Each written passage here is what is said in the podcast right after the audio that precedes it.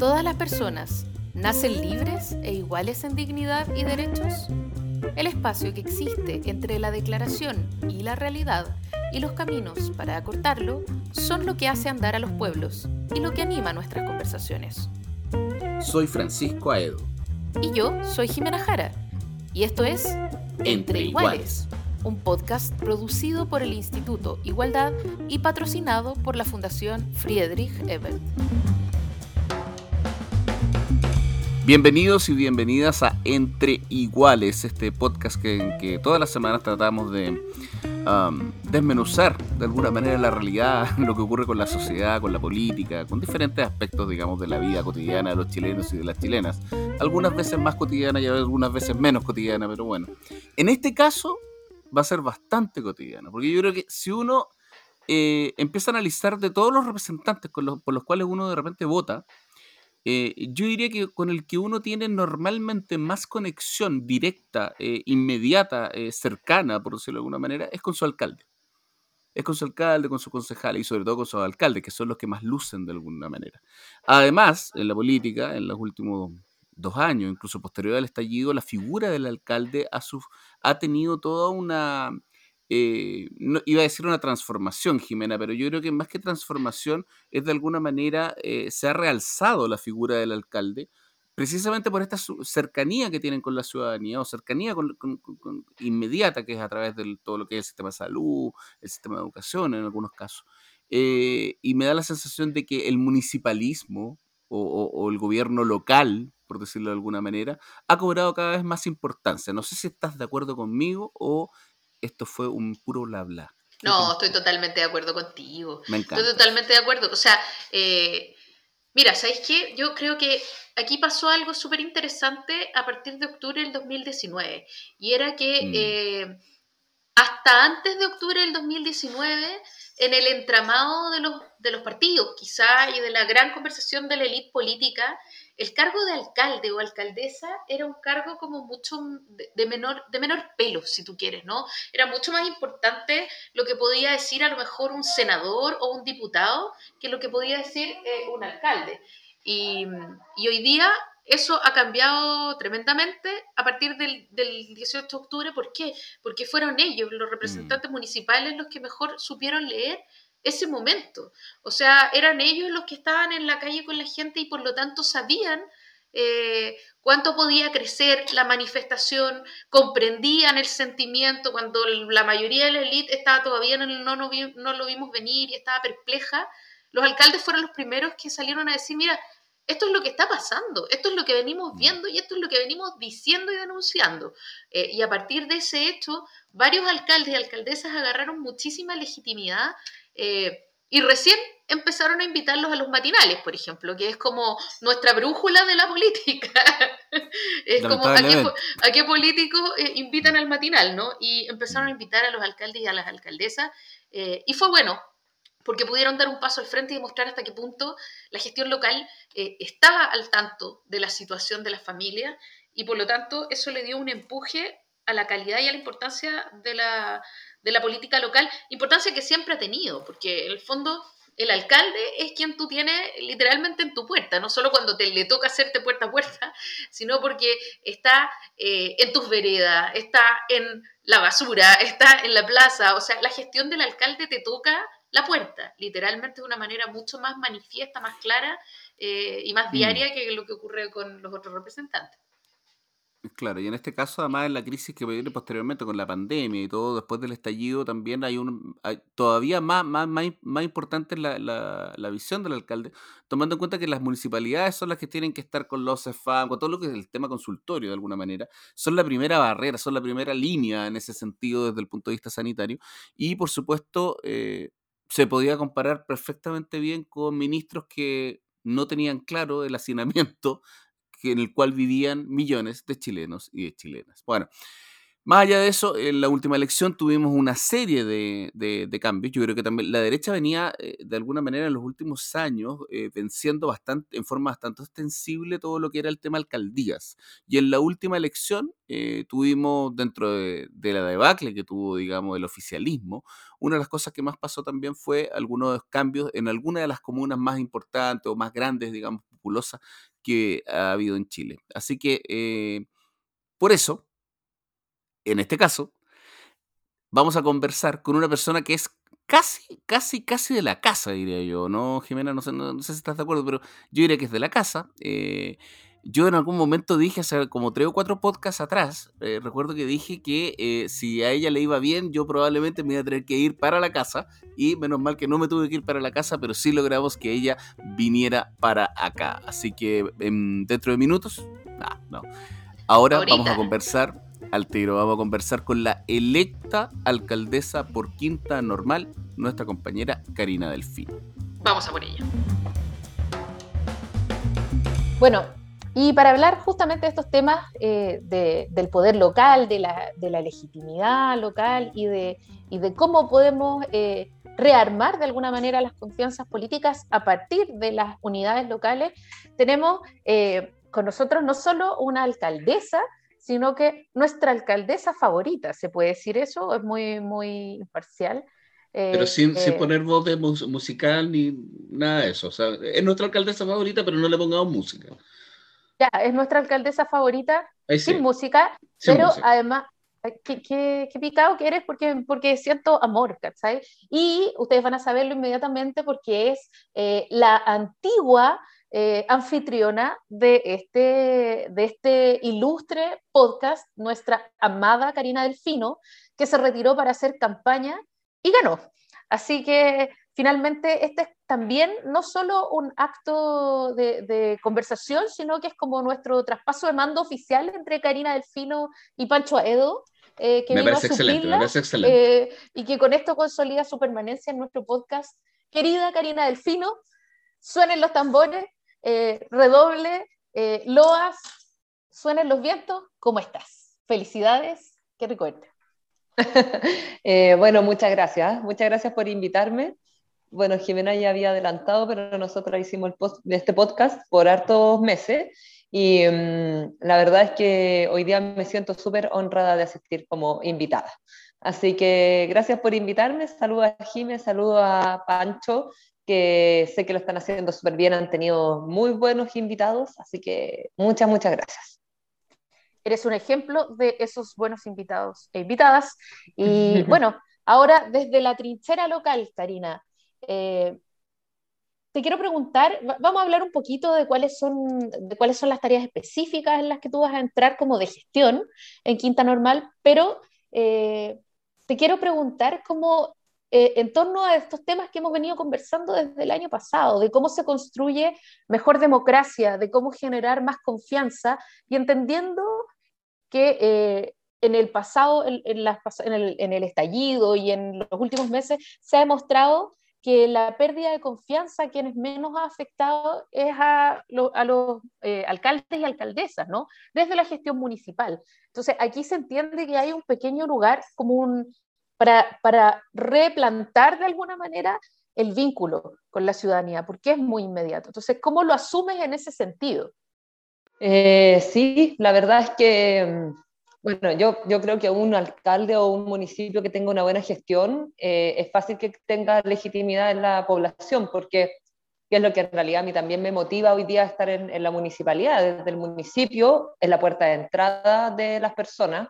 Las personas cada vez que tienen algún problema o, alguna dificultad acuden a su municipio, eh, pero además es una es gestión de poder hacer cosas reales casi inmediatas. Hay muchas políticas públicas que, que el alcalde puede impulsar eh, y ahí han habido bueno, varios ejemplos de otros municipios, entonces creo que es súper bonita la labor municipal, pero además una manera, porque bueno, cuando uno entra en política, siempre lo digo, no, no es para que uno tenga estatus ni tampoco uno tenga poder por el poder, sino que para poder cambiarle la vida a las personas. Y desde el poder local eso se plasma muy bien, o sea, poder ir cambiando y mejorando la vida de las personas, que es un poco más distante en el caso de los parlamentarios por la misma labor, que es la labor legislativa, que a veces cuesta un poco que se, que se, que se vea demostrada los cambios cuando se aprueban las leyes respectivas, pero en el caso del municipio es una labor diaria, cotidiana, eh, muy demandante pero es una labor muy, muy bonita. Y, también se junta con estos nuevos tiempos, hay un tiempo que de harta desconfianza en la política en general, de harta desconfianza también y deslegitimidad de las, de las instituciones.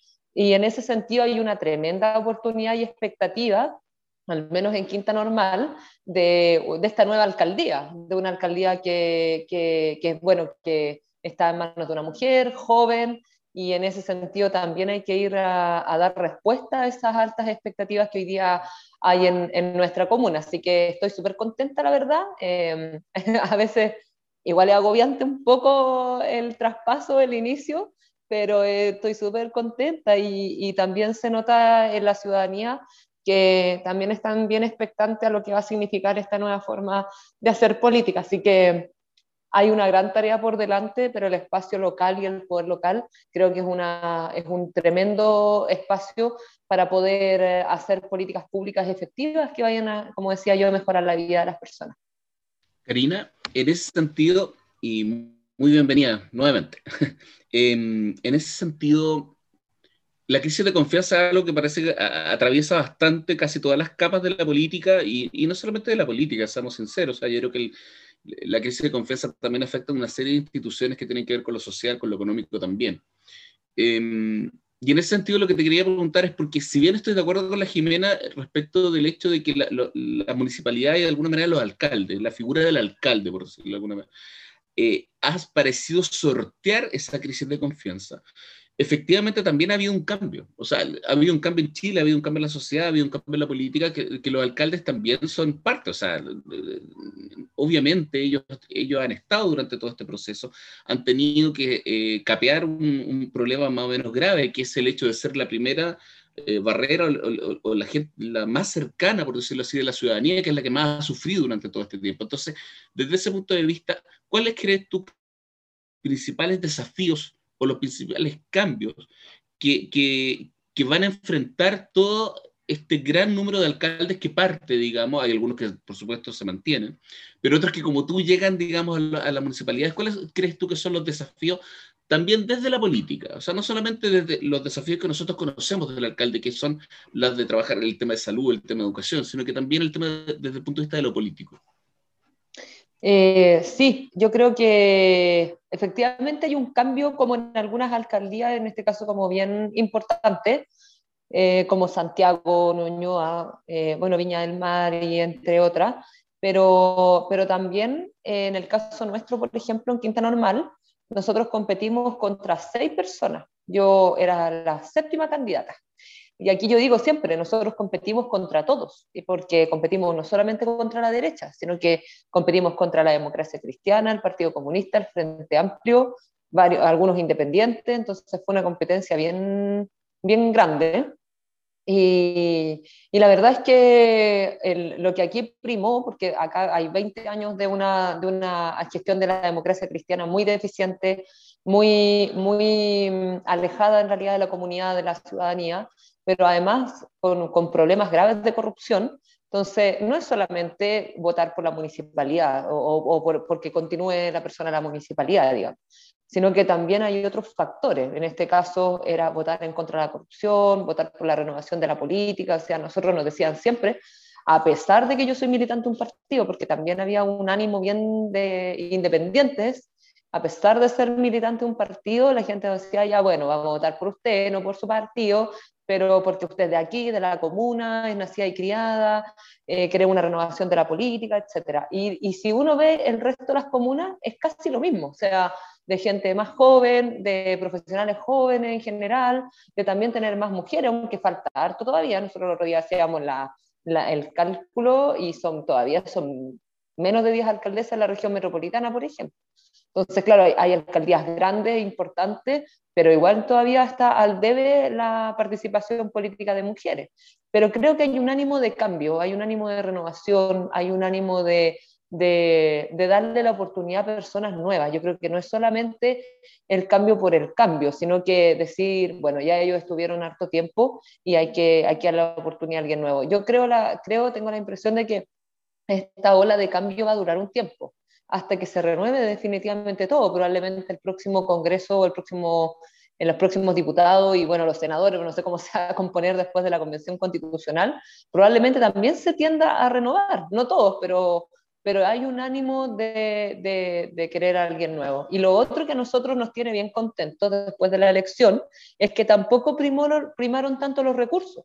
O sea, nosotros aquí vimos una campaña de la derecha muy, muy millonaria, muy por sobre lo que gastamos nosotros, y el candidato a la derecha salió tercero y tercero con menos de 5.000 votos, solo sacamos 18.000 votos. Entonces, eh, tampoco como que uno viera de antes la política antigua de regalar cosas, regalar cajas de mercadería, etcétera, y que la gente vota porque le regalan algo, sino que las personas están evaluando más, están leyendo más, están viendo cuál es el candidato o candidata que tiene mejores propuestas, no todos obviamente, pero yo creo que hay un cambio y hay una tremenda oportunidad también para, para la izquierda, porque la, la derecha en esta pasada se derrumbó, y yo creo que hay una tremenda oportunidad para las personas que somos de izquierda y además que el gobierno tampoco ha contribuido a mantener bien la derecha y así que todo lo que olía a Piñera gobierno se fue también a, a, la basura y, y, en este sentido, a pesar de que en muchas comunas íbamos muy divididos, finalmente igual ganó alguien de izquierda o de centro izquierda. Entonces creo que hay una tremenda oportunidad también para nuestro espacio político para poder hacer cosas buenas, nuevas, no solamente en el espacio local, sino que para lo que viene, que es la Convención Constitucional, que es el próximo Congreso y también la, presidencial, por cierto. Lina, yo creo que le diste en el clavo con esta idea de, la renovación de elenco, ¿no? Eh, este, esta constatación de que en, eh, a los candidatos más jóvenes, y ni siquiera más jóvenes como de, de juventud, ¿ah? no es solo una cuestión etaria, eh, con Pancho lo hablábamos también, candidatos como eh, mayores, pero que eran rostros nuevos, nuevos en la política de alguna manera, eh, estas ganas de, renovación, de cambiar, de darle oportunidades a otros, de que no fueran los mismos de siempre, y de votar por ti, por ejemplo, a pesar de que eras socialista y no porque eras socialista. y en ese sentido, el ir desde un partido era muchas veces una mochila más que una buena bandera. Eh, y desde esa perspectiva, y pensando, por ejemplo, en las elecciones parlamentarias que se vienen eh, en adelante, eh, ¿tú crees que debería seguir? O sea, ¿qué consejo le daría, por ejemplo, a los partidos de la centro izquierda en, en, términos de para elegir sus elencos, ¿no? que es un momento en el que se está discutiendo si llevamos a los grandes patriarcas, sobre todo en las zonas, por ejemplo, o llevamos a rostros nuevos a foguearse. O sea, que es una decisión difícil y los partidos muchas veces intentan mm.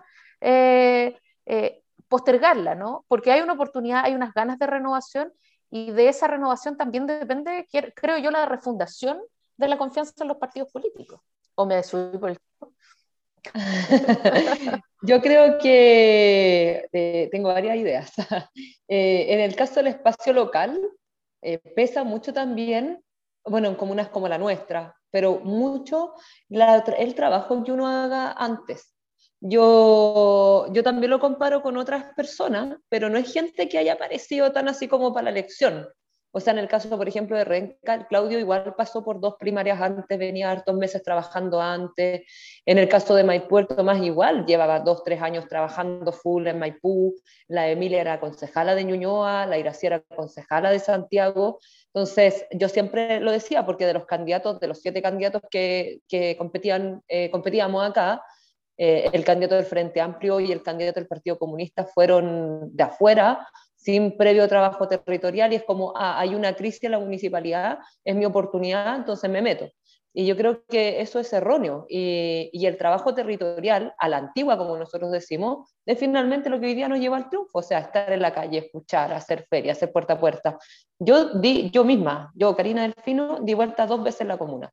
Y el equipo nuestro le debe haber dado vuelta cuatro o cinco veces, sin parar. O sea, de levantarse muy temprano, de acostarse muy tarde, de estar en contacto con los vecinos, con las vecinas, de armar proyecto comunal, de escuchar las propuestas, incorporarlas, hacerla como una política pública comunal. Y en el fondo eso no es de la noche a la mañana. No es como que, es como yo decía, pues, ah, hoy día me levanto, quiero ser alcaldesa de Quinta Normal. En el caso nuestro, un proyecto que lleva 10 años. O sea, yo fui concejala cuatro años, después cuatro años más que estuvimos trabajando en el territorio, y bueno, y estos últimos dos años que han sido de, elecciones que se han corrido, etcétera, pero es mucho trabajo territorial. Y, el, y, el, llamado que yo hago también a veces a, a las dirigencias de los partidos, que yo también creo que va en esta desconfianza que hay con la política, esta desconexión que a veces existe entre el espacio social y el espacio político. Eh, esta desconexión de lo que están pensando las personas, que, que, a veces uno dice, ah, ya gano y no vuelvo nunca más al territorio, eso es brutal, o sea, te va a costar obviamente que la próxima elección. Nosotros ahora en Quinta Normal tenemos una situación financiera probablemente muy compleja y yo le digo al equipo, lo único que nos va a salvar es escuchar a las personas y explicar que estamos en una situación financiera distinta y que en tres años vamos a hacer lo que más podamos y nos comprometemos a tolerancia cero a la corrupción, a hacer prácticas eh, basadas en probidad, en transparencia, eh, pero no salir a la calle es lo peor. Entonces, yo creo que hoy día hay una parte de la dirigencia que efectivamente perdió ese contacto con las personas, que perdió la territorialidad, que perdió el vínculo social, y a mí me da lo mismo de la derecha, lo preocupante es cuando eso pasa en los partidos de izquierda. Eso por una parte.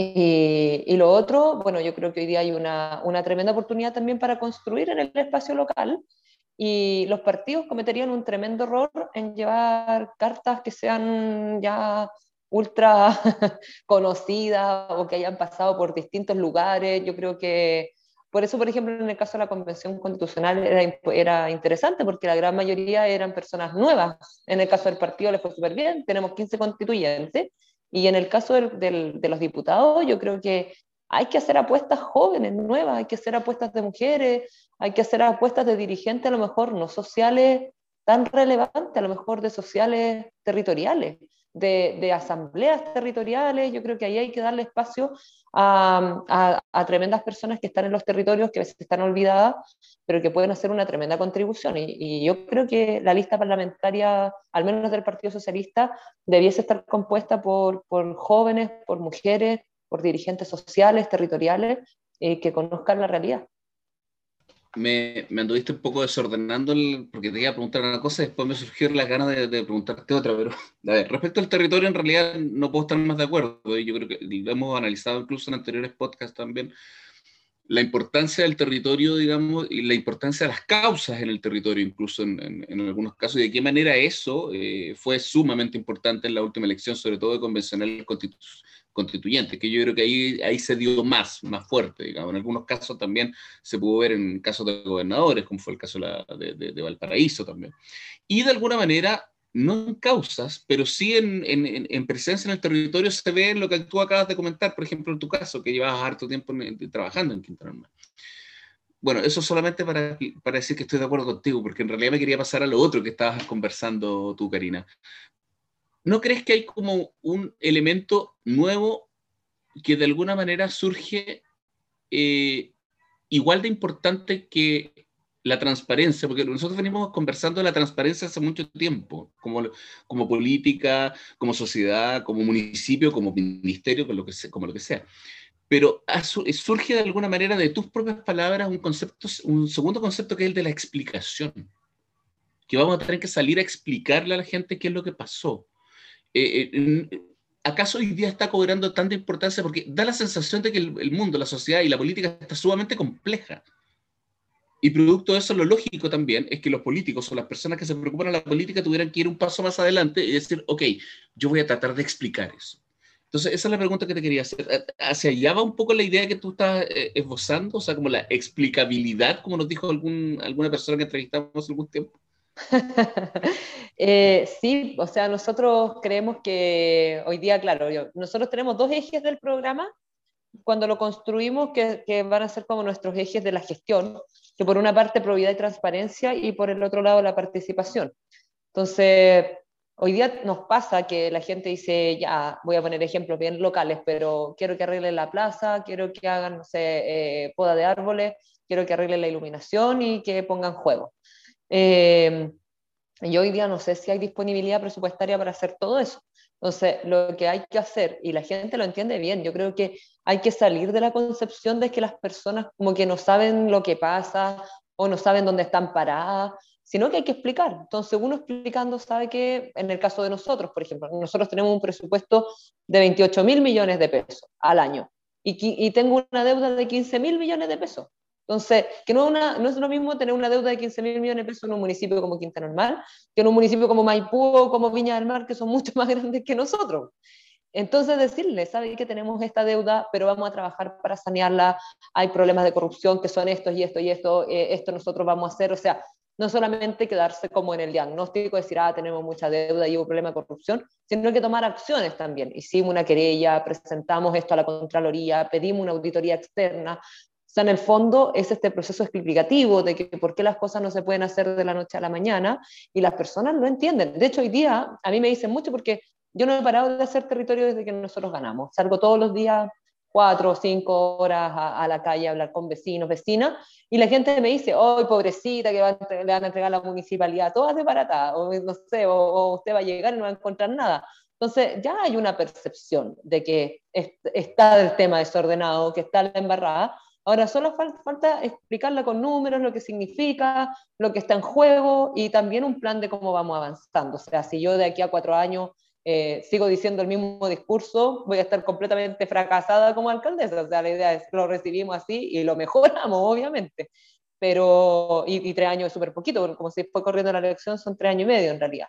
Eh, y obviamente que la idea de nosotros es, continuar el proceso para ver los cambios, pero, pero hoy día yo creo que también esa concepción de que del político que es eh, súper, no sé, pues súper eh, inteligente y lo resuelve todo y está como súper lejano de la ciudadanía, yo creo que hay que cambiarlo. O sea, yo creo que hay, que hay una ciudadanía que está mucho más empoderada, a pesar de que a lo mejor no están organizados así propiamente tal, están mucho más empoderados, preguntan mucho más, se informan más por otros canales que no solamente la televisión. Entonces, a mí me pasa mucho, por ejemplo, que las personas que son más, más mayores, entre comillas, pero se informan mucho por Facebook o sea, a mí me vio mucha gente por Facebook, por ejemplo. ¿no? Yo creo que hay otras maneras hoy día de comunicar, de, de, entrar, que no es solamente el show, no es solamente ah, eh, aquí llevamos un artista o entregamos cajas de mercadería, sino que hay, hay procesos que están cambiando, hay que saber leerlo y, y las personas están mucho más informadas, requieren más información, también lo, lo, piden, a mí me preguntan harto en la calle y, yo creo que eso es muy, muy, muy positivo. Karina, eh, a propósito del, perfil de varios eh, alcaldes que fueron electos ahora y que tú misma mencionaste, en Ñuñoa, en Maipú, en Quinta Normal, eh, la reelección de Claudio Castro en Renca, y que tienen un sello, yo no voy a decir que son iguales, pero hay un sello común que tiene que ver en la preocupación justamente por la participación, por el tema local y por tratar de establecer eh, municipios dialogantes, ¿no? comprendiendo que ya no es posible hacer gestión desde arriba, sino que es necesario hacer gestión desde formas más horizontales. Eh, y en ese sentido, ¿qué tareas te pones eh, como para poder reformar la idea de gestionar el poder? ¿no? Esta idea como una autoridad, no solo de desaparecer, sino que de rendir cuentas, de, de decir, ¿sabes qué? El poder se hace en común, que es una nueva concepción eh, que había sido muy, conversada, pero que finalmente hoy día está teniendo un auge y que parece ser un camino importante para poder eh, generar confianza. Mira, a mí lo que me pasó antes de, entrar como a la pregunta es que yo creo que hay un cambio sí en la, en la, en la percepción, diría, o, quizás como en depositar la confianza de hace un tiempo hasta ahora, que antes la gente igual quería, o las personas querían eh, alguien el prototipo así como de profesional, rubio, que no sea la comuna, o como que viene afuera a, arreglar las cosas, yo creo que eso ha cambiado harto. A mí me, la primera pregunta que me hacían en la, en la calle era, ¿dónde vive usted? ¿Vive o no vive en la comuna? Ya, primer filtro. Y segundo, el partido. Igual me preguntan, ¿usted es independiente o es militante de un partido? Y ahí filtran derecha izquierda. hay alguna gente que vota solo por independiente y otros que dicen ah, izquierda o derecha. Y después propuestas. Me preguntaban mucho, mucho, mucho. Entonces yo creo que hoy día también ha cambiado esto. Eh, una de, yo nunca he hecho un poco group, pero de las características que la gente más me decía, a nosotros nos gusta porque es como nosotros. O sea, el pelo negro nació en un, en un hospital público, estudió en un colegio público y es humilde, anda como es, como es. Ese era como el, el lo que se repetía mucho, pero además es profesional, entonces nos viene a ayudar. Es como, ya, es de acá, pero tiene este valor que es una mujer preparada. Y yo creo que es un cambio que los partidos tienen que incorporar, o sea, de no buscar liderazgos fuera, hay liderazgos que son internos, que son trabajadores, que tienen proyectos y que yo creo que hoy día los partidos políticos, sobre todo el, nuestro y, bueno, el, los de izquierda, tienen que potenciar estas nuevas, estas, estas nuevas o estos liderazgos nuevos que hay también en las comunas.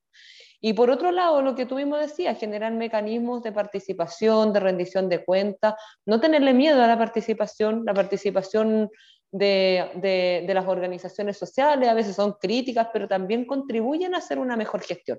Yo creo que en eso hay, bueno, hay harto en Renca de, participación del, espacio local y de las organizaciones sociales.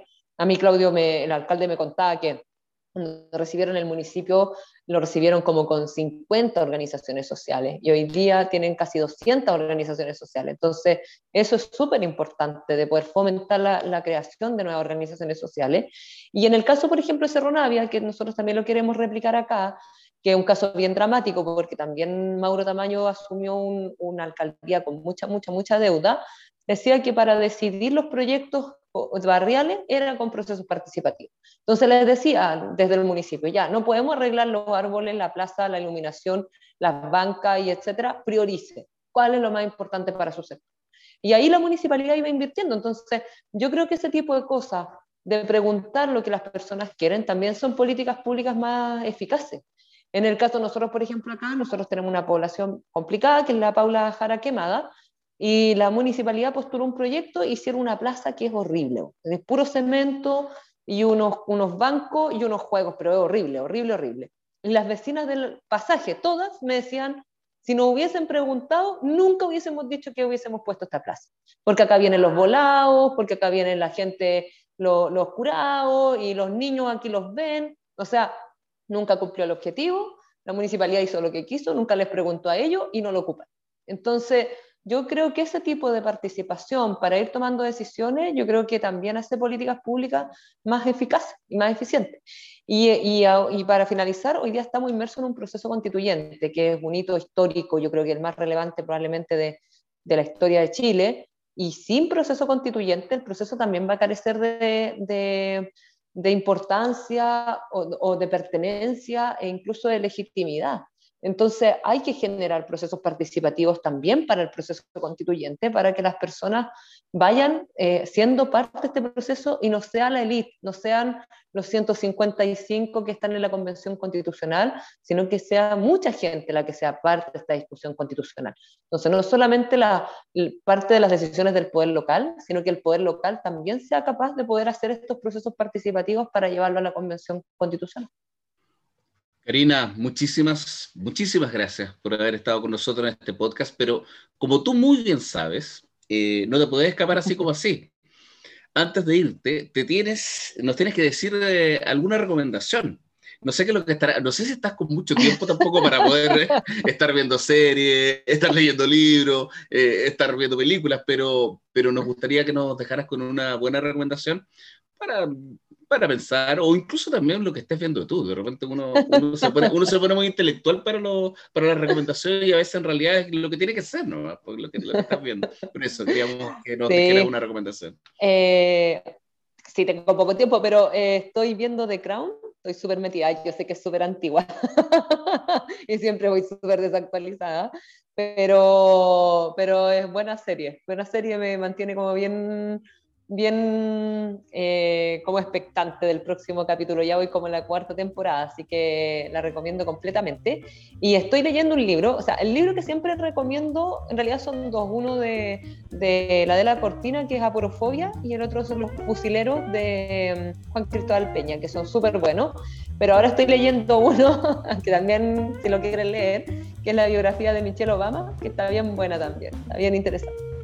Así que eso. Bueno, y muchas gracias por haberme invitado también. Que les vaya súper bien en el podcast. Le tengo harto cariño, así que saludo también a todos y todas quienes nos, nos están escuchando. Siempre, siempre fuiste la anfitriona y lo seguiré haciendo. A su casa. muchas gracias, Karina. Muchas gracias. Gracias, Karina. Muchas gracias. Las opiniones vertidas en este podcast solo representan a las personas que las emiten y no necesariamente a la Fundación Friedrich Ebert ni al Instituto Igualdad.